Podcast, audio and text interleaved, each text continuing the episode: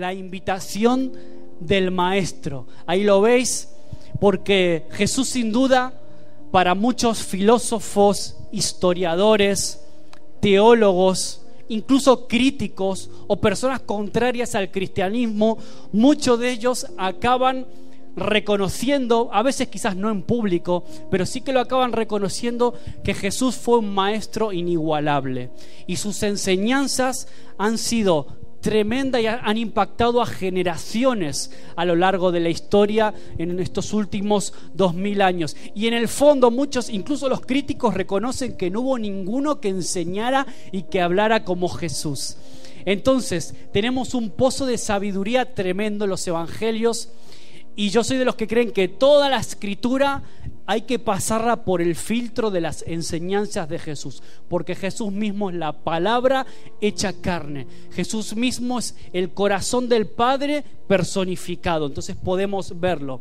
Entonces, las mayores enseñanzas trascendentales para el ser humano las más profundas espiritualmente hablando, pero a la vez las más cotidianas, las más sencillitas, están ahí, están en la boca de Jesús.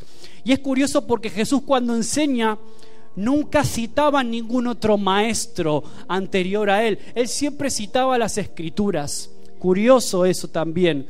Sus palabras siempre fueron palabras sobrenaturales, llenas de gracia, siempre refiriéndose a las escrituras, a la palabra de Dios, siempre actuando en nombre de Dios. Buscó siempre en los que oían algo especial.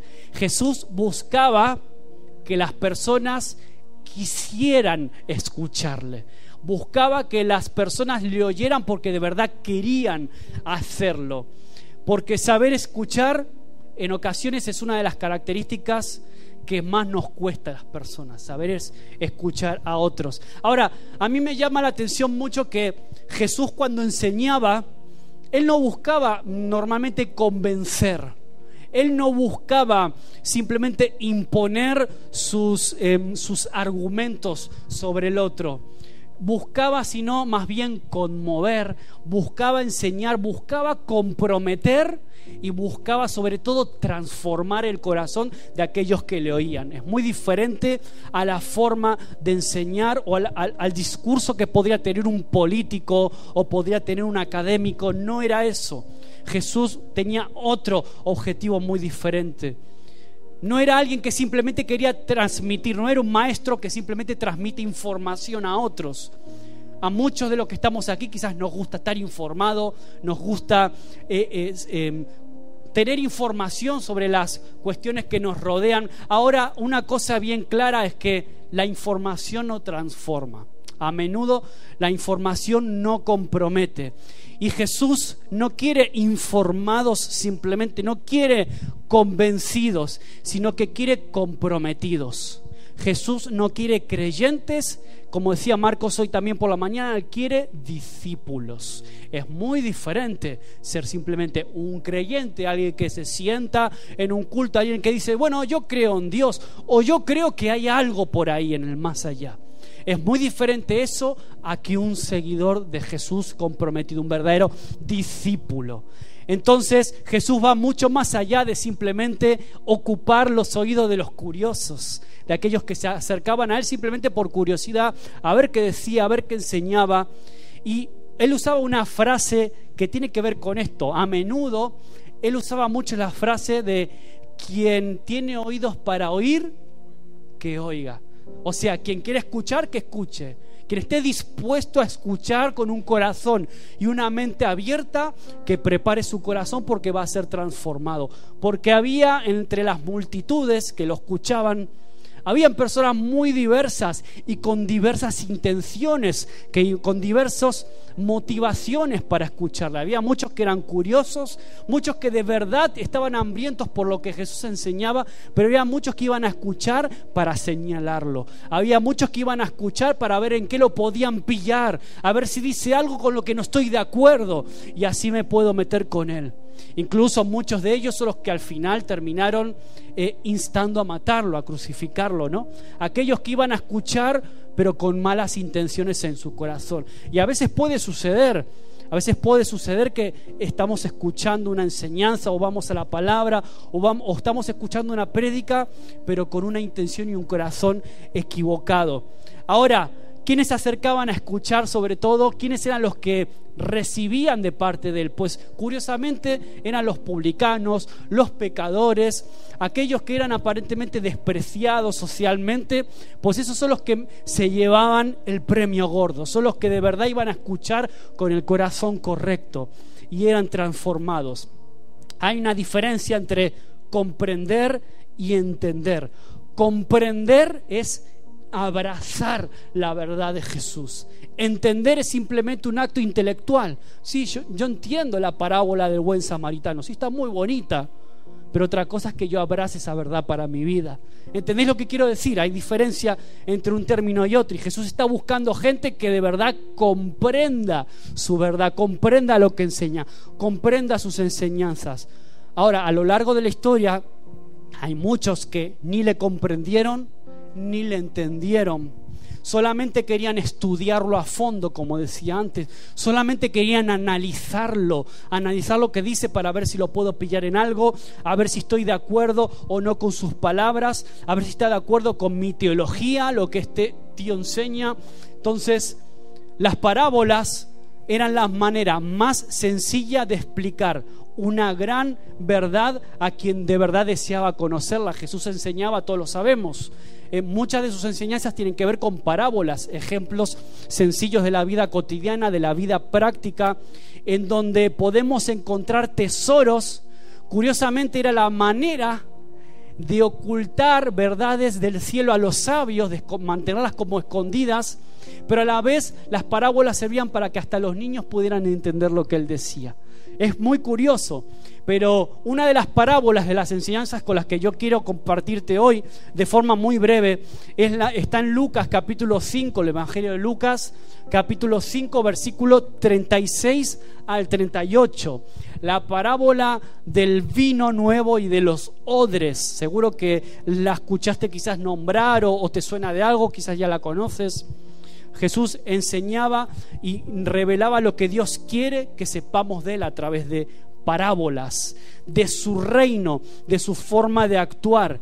Ahora, para entender las parábolas hay que estar dispuestos a que lo que Dios dice, pues así es, aunque no concuerde con lo que yo creo, aunque me disguste, aunque no esté preparado para eso. Mira lo que dice Lucas 5:36.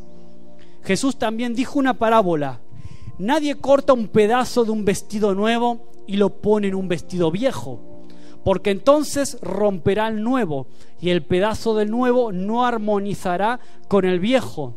Y nadie echa vino nuevo en odres viejos, porque entonces el vino nuevo romperá los odres y se derramará, y los odres se perderán, sino que el vino nuevo debe echarse en odres que odres nuevos. Y yo estoy seguro que el vino nuevo de parte de Dios está preparado para ser derramado sobre aquellos que podemos ser odres nuevos, odres abiertos, dispuestos a ser moldeados, abiertos de mente, comprometidos que podamos abrazar la verdad de Jesús. Es decir, el mensaje de aquí es muy sencillito.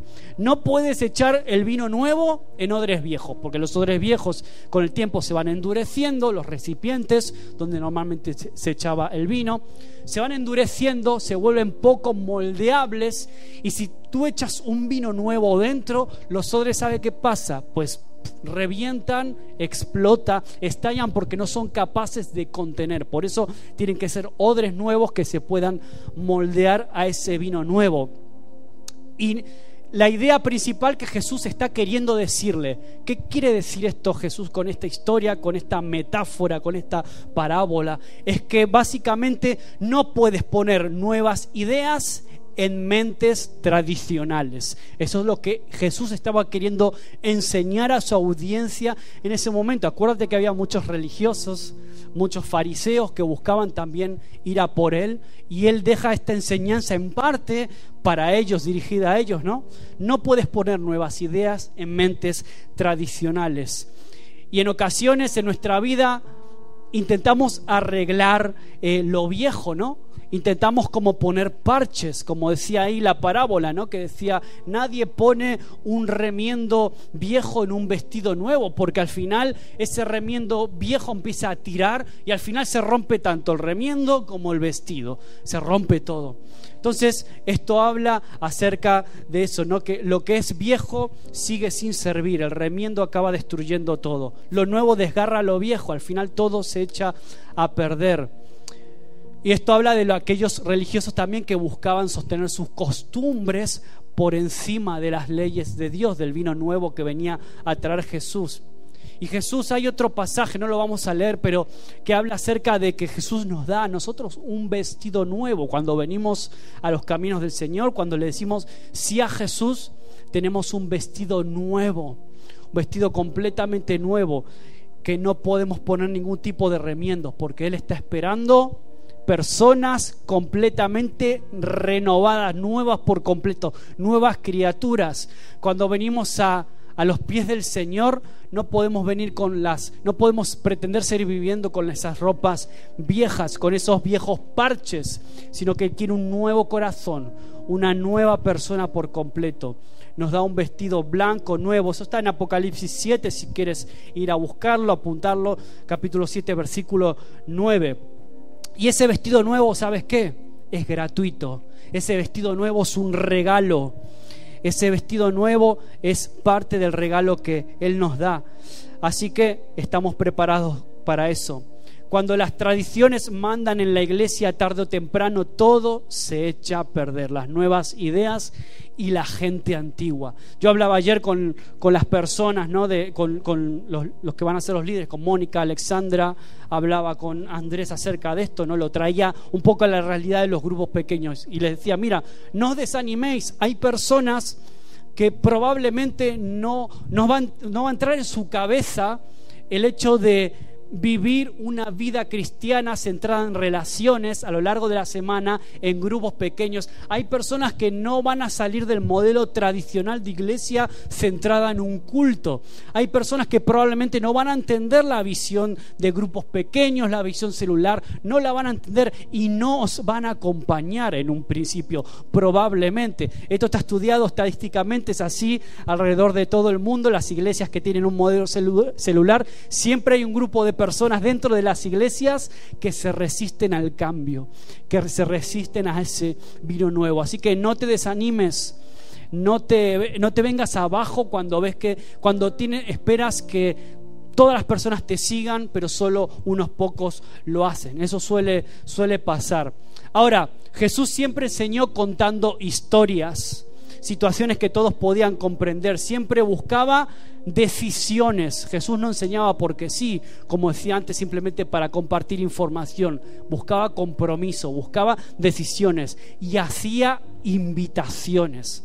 Hay todo tipo de invitaciones de Jesús a lo largo de todos los evangelios. La mayor parte de todo su ministerio se la pasó invitando a gente a seguirle Así fue. Y yo quiero dejarte en el mensaje de hoy simplemente mm, cuatro o cinco invitaciones sencillas que Jesús hizo y que Jesús sigue haciendo hoy y que Jesús te hace a ti y a mí cada día. Y la primera de todas está en Mateo 11:25. Vamos a leerlo también. Es que Jesús te invita a ser como un niño. Mm, si quieres buscar un secreto del reino para entender las enseñanzas de Jesús y cómo funciona el reino de Dios, hay que ser como un niño. Mateo 11:25 dice, en aquel tiempo hablando Jesús dijo, te alabo Padre Señor del cielo y de la tierra porque ocultaste estas cosas a sabios e inteligentes y las revelaste a los niños, las verdades del cielo. Sí, Padre, porque así fue de tu agrado. Y luego dice, venid a mí todos los que estáis cansados y cargados, y yo os haré descansar. Tomar mi yugo sobre vosotros y aprended de mí, que soy manso y humilde de corazón, dice Jesús, y hallaréis que descanso para qué? Para vuestras almas. Hay gente que después de un duro día de trabajo necesita un descanso. Hay gente que llega el viernes o el sábado y hasta no puedo más. Necesito un descanso. A veces no es un descanso tanto físico, que también puede ser a veces es un descanso del alma, es un descanso de los gritos en casa de tus hijos, a veces es un descanso de los problemas, las situaciones del trabajo, problemas de la vida cotidiana. Un descanso para el alma es lo primero que te ofrece Jesús. Ahora, los secretos del reino están ocultos a los sabios, pero los niños, ¿sabes qué? Pueden entenderlos. Y ellos comprenden perfectamente lo que se ve no es lo único que existe. Los niños saben perfectamente porque juegan con su imaginación, están acostumbrados a hacerlo. Ellos saben que no solo lo que se ve es lo único que existe, hay un mundo más allá. Ellos pueden comprender eso. Los niños siempre tienen la necesidad de aprender. Esa es la primera característica que podemos tener de ellos, necesidad de aprender. La segunda característica es que viven creyendo lo que Dios y sus padres dicen. Normalmente es así. Suelen creer todo lo que sus padres les dicen. Sed como niños, nos dice Jesús hoy. Los niños saben lo que es fe, a veces sin ni siquiera entender lo que significa la palabra fe, pero la practican directamente, porque ellos no dudan de que cuando le decimos algo es que lo vamos a cumplir. Ellos saben que si les damos la palabra, tiene que ser así, o no con Ariadna. Eso lo sabemos bien, ¿no? Es decir, ellos confían en la palabra de sus padres se llenan de confianza, ese corazón lleno de confianza es el mismo corazón que yo y tú podemos tener también por, por el Señor, ¿no? Siempre los niños son capaces de desnudar su corazón y suelen ser sinceros. Sed como niños, porque cuando volvemos a ser como niños es cuando podemos estar más cerca del Padre. El Señor utilizó gran parte de su tiempo y de sus fuerzas para invitar a personas, decía. Por eso a mí me encanta porque tenemos un Dios que no exige, sino que invita. Un Dios que no exige que le sirva por obligación, sino que sencillamente está invitando. Es una decisión personal tuya, nunca te va a obligar, sino que te está invitando a su proyecto. Invitarte, invitarte a ser parte de su sueño, del proyecto para esta sociedad, para esta tierra y solo los que son como niños pueden entender estas palabras sencillas del Maestro, venid todos los que estáis trabajados y cansados. Y esta es una invitación para todos. Esto puede decir, ah, bueno, eso es un mensaje para, para evangelizar, para los nuevitos, para los que nos visitan. Pues te aseguro que es un mensaje también para ti, para mí, para cada uno de nosotros en cualquier parte del momento. Una invitación para cualquier situación que nos toque atravesar. Él te invita a descansar. Y el descanso es una clave no solo para acercarte a Dios, sino para mantenerte cerca de Él. Dios siempre nos está llamando a descansar. ¿De qué, Maxi? ¿De qué tengo que descansar? Pues de los que hacemos, de las obras, del trabajo, descansar, de querer tener el control de todas las circunstancias de mi vida, descansar de las circunstancias del temor a lo que pueda pasar en el futuro. Si enciendes la tele y ves el telediario, no son más que todo malas noticias todo noticias que te perturban, que te intentan traer temor acerca del futuro. Y eso es lo que nosotros tenemos que cuidar nuestro corazón en ese sentido. Por eso descansa a veces del telediario también. Descansa de las malas noticias en ese sentido, de las preocupaciones. Y aprende a vivir descansando en el Señor. Vivir con Jesús es emocionante. Su yugo dice, lo dice él, mi yugo es fácil. ¿Para qué andas cargado? ¿Para qué andas agobiado con mil historias por ahí? Si mi yugo es fácil, es sencillo, no se hace pesado, porque sabes qué? Lo que amamos de todo corazón, eso nunca se hace pesado. Si tú amas a Jesús de todo corazón, nunca se te va a hacer pesado seguirle nunca se te va a hacer pesado seguirle. Hay personas, de hecho hoy decía Marcos algo parecido en ese sentido, personas que viven agobiadas porque piensan que seguir a Cristo es seguir una serie de normas, decirle que no a esto, esto, esto y aquello para intentar ganarse el favor de Dios con todo eso. Marcos decía, es el, que, es el camino inverso. Cuando yo tengo un encuentro con Jesús, con su gracia, me doy cuenta de que tanto lo amo que todo lo demás, como decía el apóstol Pablo, todo lo demás es basura. No me tengo que ni preocupar por decirle que no, porque es basura. No me edifica, no me sirve, no me hace crecer, no me acerca más a Él. Por eso su yugo es fácil, no se hace pesado seguirlo. Y es una vida tremendamente preciosa. Jesús sigue diciéndote a ti y a mí, venid y descansad. No se trata de seguir normas. Y el, cuarto, la cuarta invitación que quiero dejarte hoy es que Jesús hoy te invita no solo a descansar, no solo a ser como un niño, sino que te invita también a caminar con Él. Juan 14, 6 dice Jesús, yo soy el camino, yo soy la verdad y qué más, yo soy la vida. Nadie viene al Padre si no es por mí.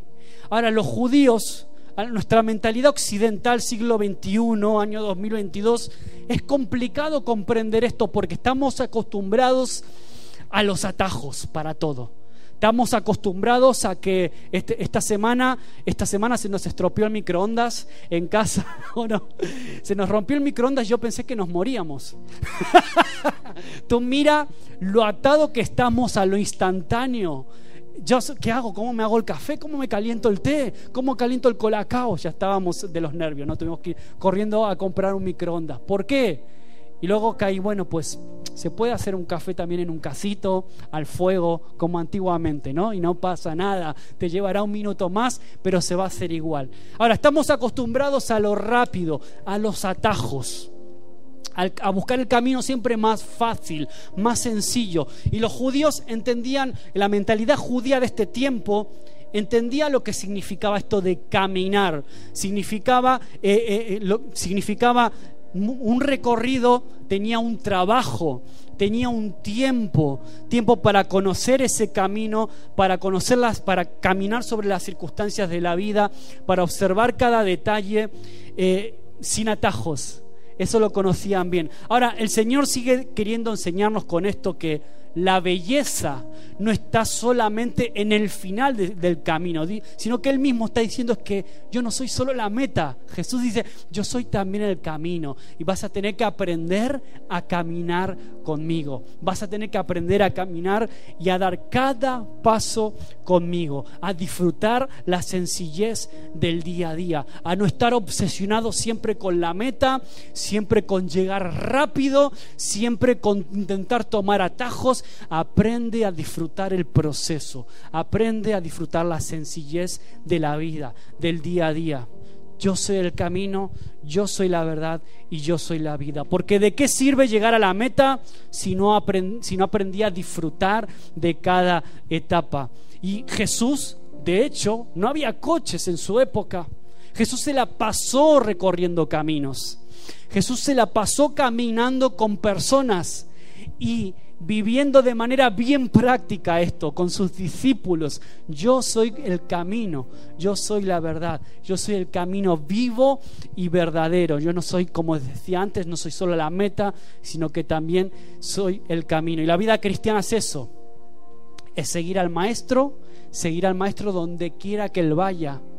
A veces no, no está muy claro el destino pero aprendamos a disfrutar el día a día, el camino, el proceso, el caminar con Él. Sea donde sea que vamos, la presencia de Jesús es lo que de verdad lo va transformando absolutamente todo. De hecho, los cristianos, antes de llamarse cristianos, ¿tú sabes cómo les llamaban a los cristianos? Los del, los del camino. Estaban acostumbrados y familiarizados que seguir a Jesús implicaba comenzar a caminar un nuevo camino y por eso les llamaban así, antes de llamarse cristianos a, los discípulos, seguidores de Jesús. Por eso dice Mateo 7:13 también, hablando de esto, hablando de caminos, hablando de puertas, a Jesús le gustaban las parábolas, las alegorías, las metáforas. Dice, entrad por la puerta estrecha porque ancha es la puerta y amplia es la senda, el camino amplio es el camino que lleva a dónde?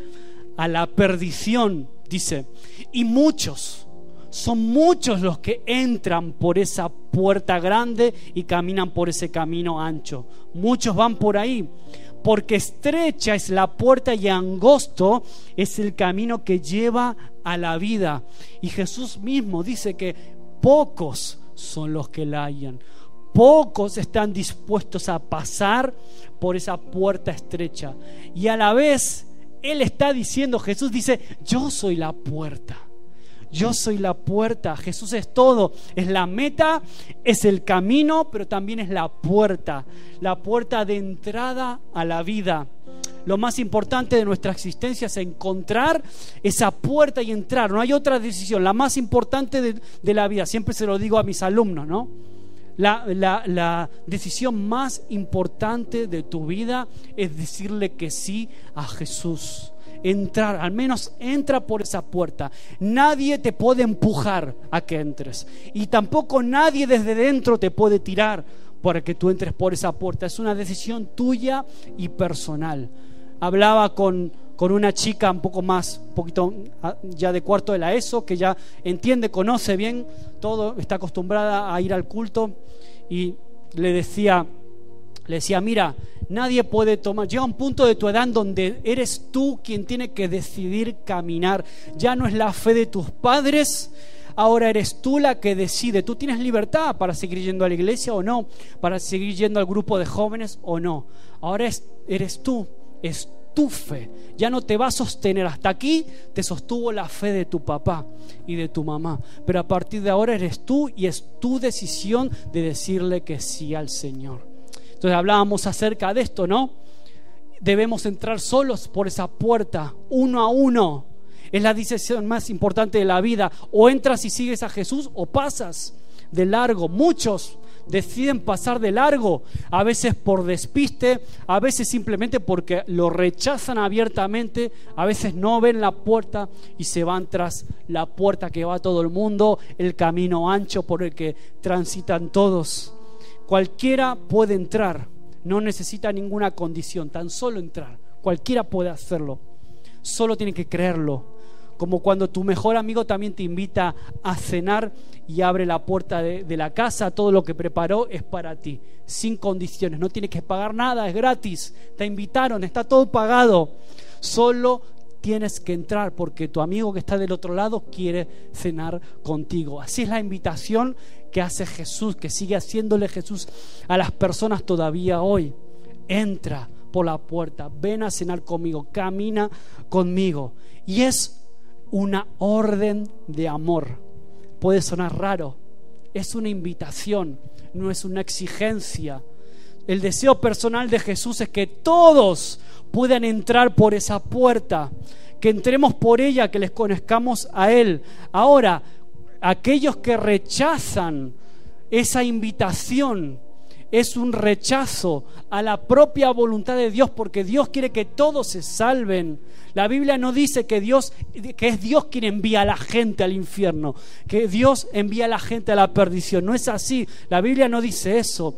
La Biblia dice que manda a que todos los que rechazan esa invitación van al infierno. No, se va al infierno quien quiera se va al infierno quien decide rechazar esa invitación. El infierno fue hecho para el diablo, para sus ángeles, no para la humanidad. De hecho, los que rechazan la invitación del Señor, pues un día van a ir ahí condenados por su propia insensatez, por su propia locura de despreciar al Creador y a su invitación. Y ese fue el motivo de la venida. Por eso vino Cristo, para acercarse a todos de manera personal, para vivir cerca de todos. Jesús vino para morir por todos. Los secretos del reino. Ahora Jesús salva a todos. Esa es su intención. Porque el orden de prioridades de Jesús fue muy claro siempre. En primer lugar, para Jesús siempre estaban las personas, no las multitudes. Aunque le escuchaban multitudes y le seguían multitudes, su prioridad eran las personas, de manera individual, con nombre y apellido. Las personas. El Señor se preocupó por cada persona en particular, por cada uno. Jesús nos enseñó la manera de amar, de vivir llenos de gracia, cómo acercarnos a la gente, cómo extender puentes, cómo relacionarnos con las personas, cómo poder perdonar, cómo poder abrazar, cómo poder darle valor de verdad a las personas. Por eso y el último, el último punto y la última invitación de Jesús en esta tarde, ser como niño, descansar en Él, caminar con Él y Dios y Jesús te invita hoy a amar como ama Él.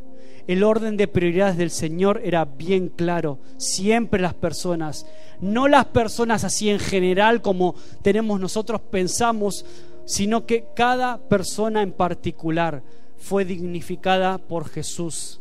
Ninguna persona para Jesús es superior o inferior a otras. Él no hace excepción de personas. Para Él no hay colores de piel que valgan más que los otros.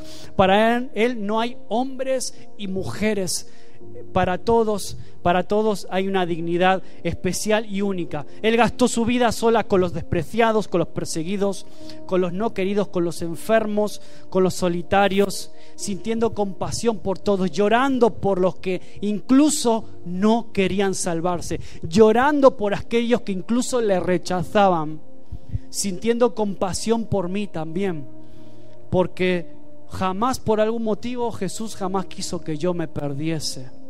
Ese es el Señor. Por eso cantábamos, yo quiero enamorarme más de ti. Yo un día me enamoré de Jesús, pero fue Él quien me amó primero a mí. Fue Él quien no quiso que yo me perdiese. Y buscó la manera de hablarme a través de su espíritu, de intentar convencerme, de persuadirme, de enseñarme que mi vida sin Él no tiene sentido. Su, cada gota de su sangre fue para salvarme, redimirme, para darme una nueva esperanza, una nueva oportunidad.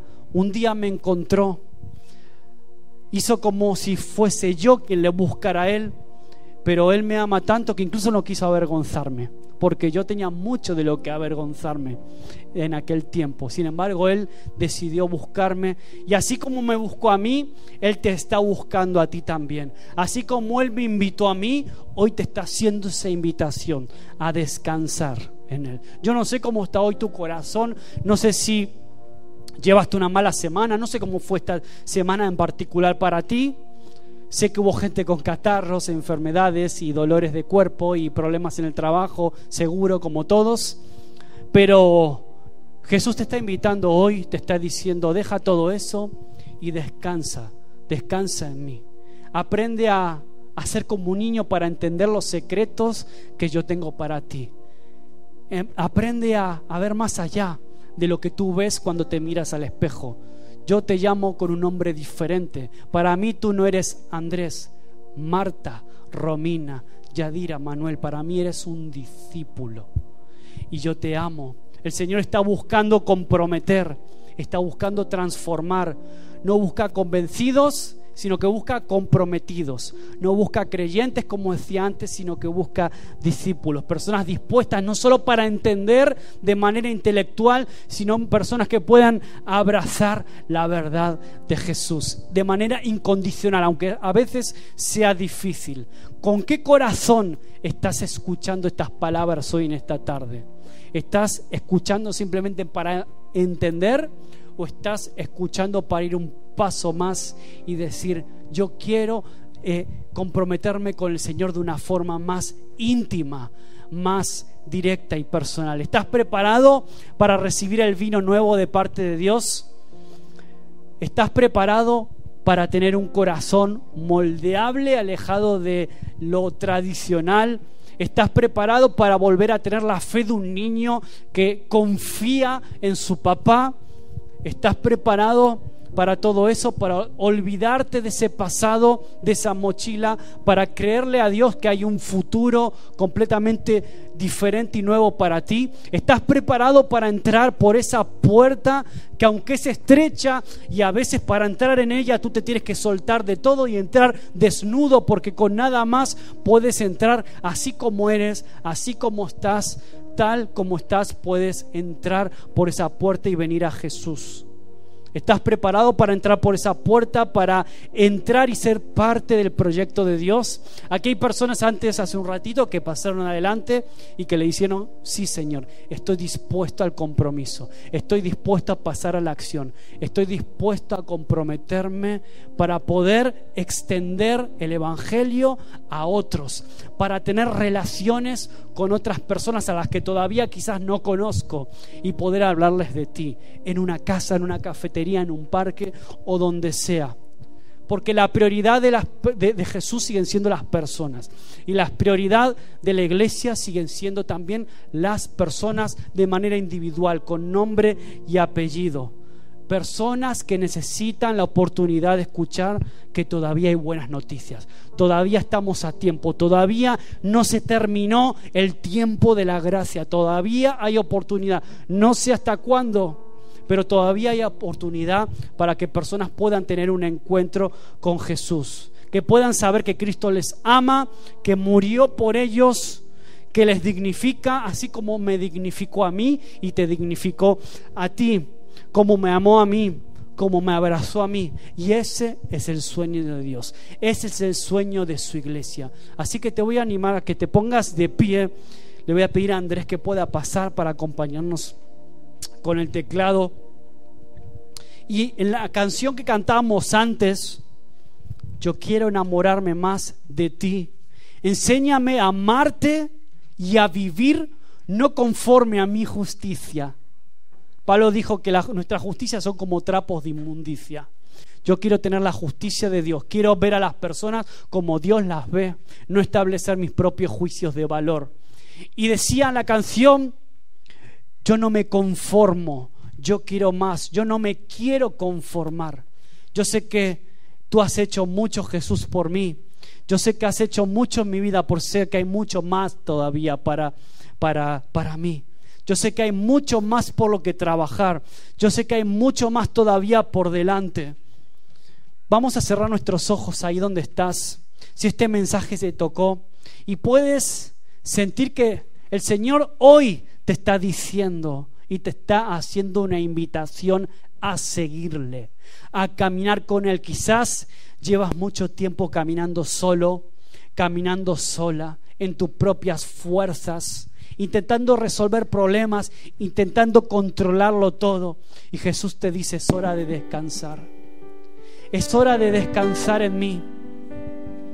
Es hora de que puedas saber que yo estoy contigo peleando también tus batallas. No puedes tú solo suelta la mochila de la autosuficiencia, porque yo quiero ser suficiente para ti, te dice el Señor hoy. Yo quiero ser suficiente en tu vida. Yo quiero mostrarte que hay un futuro de esperanza. Yo quiero mostrarte que hay un futuro completamente diferente para ti, que quiero darte un nuevo nombre, una nueva identidad, un nuevo propósito. Quizás hay personas aquí que están luchando con eso, con su identidad. Se miran al espejo y no son la persona que quisieran ser. Y se sienten frustradas por ello. Quizás incluso llevas tiempo en la iglesia, pero no has alcanzado lo que tú pensabas que podías alcanzar. Y eso te frustra, te amarga. Yo quiero decirte hoy de parte de Dios que no todavía no todo terminó que todavía no hay jubilación para ti, que hay mucho por delante. En el nombre de Jesús se viene un nuevo tiempo una nueva etapa, una nueva temporada sobre tu vida. Pero eso sí, tienes que creerlo con el corazón y la fe de un niño. Si empiezas a mirar solo tus circunstancias, solo tus limitaciones, te vas a perder las bendiciones que hay de parte de Dios para ir para adelante. Y yo quiero que puedas ver más allá de lo que ves alrededor tuyo. Que puedas ver lo que Dios puede hacer contigo y el potencial que hay en ti. Hay muchos por ganar, hay muchos por alcanzar, hay muchos a los que abrazar, hay muchos con los que llorar, hay muchos a los que hay que bendecir todavía. Personas, amigos, contactos, compañeros de trabajo, compañeros de estudio, personas que necesitan también tener un encuentro con Jesús. Padre, queremos hoy decirle sí a Jesús, sí a sus invitaciones, ser como niños, descansar en Él, aprender a caminar con Él, disfrutando el día a día, aprovechando y disfrutando de cada detalle que Él me regala. Señor, quiero aceptar la invitación de seguirle, porque su yugo es ligero, porque no hay nada en este mundo que merezca más pena que seguirle a Él. Por eso hoy decido decirle sí una vez más. Sí a ti Jesús. Sí a ti Jesús. Sí a ti Jesús. Y que mi vida sea un perfume agradable para ti. Que mi vida sea solo para tu gloria y tu honra. Solo en ti me alegraré. En tu presencia. En tu presencia danzaré y con ante tus puertas, mi Señor. Con alegría,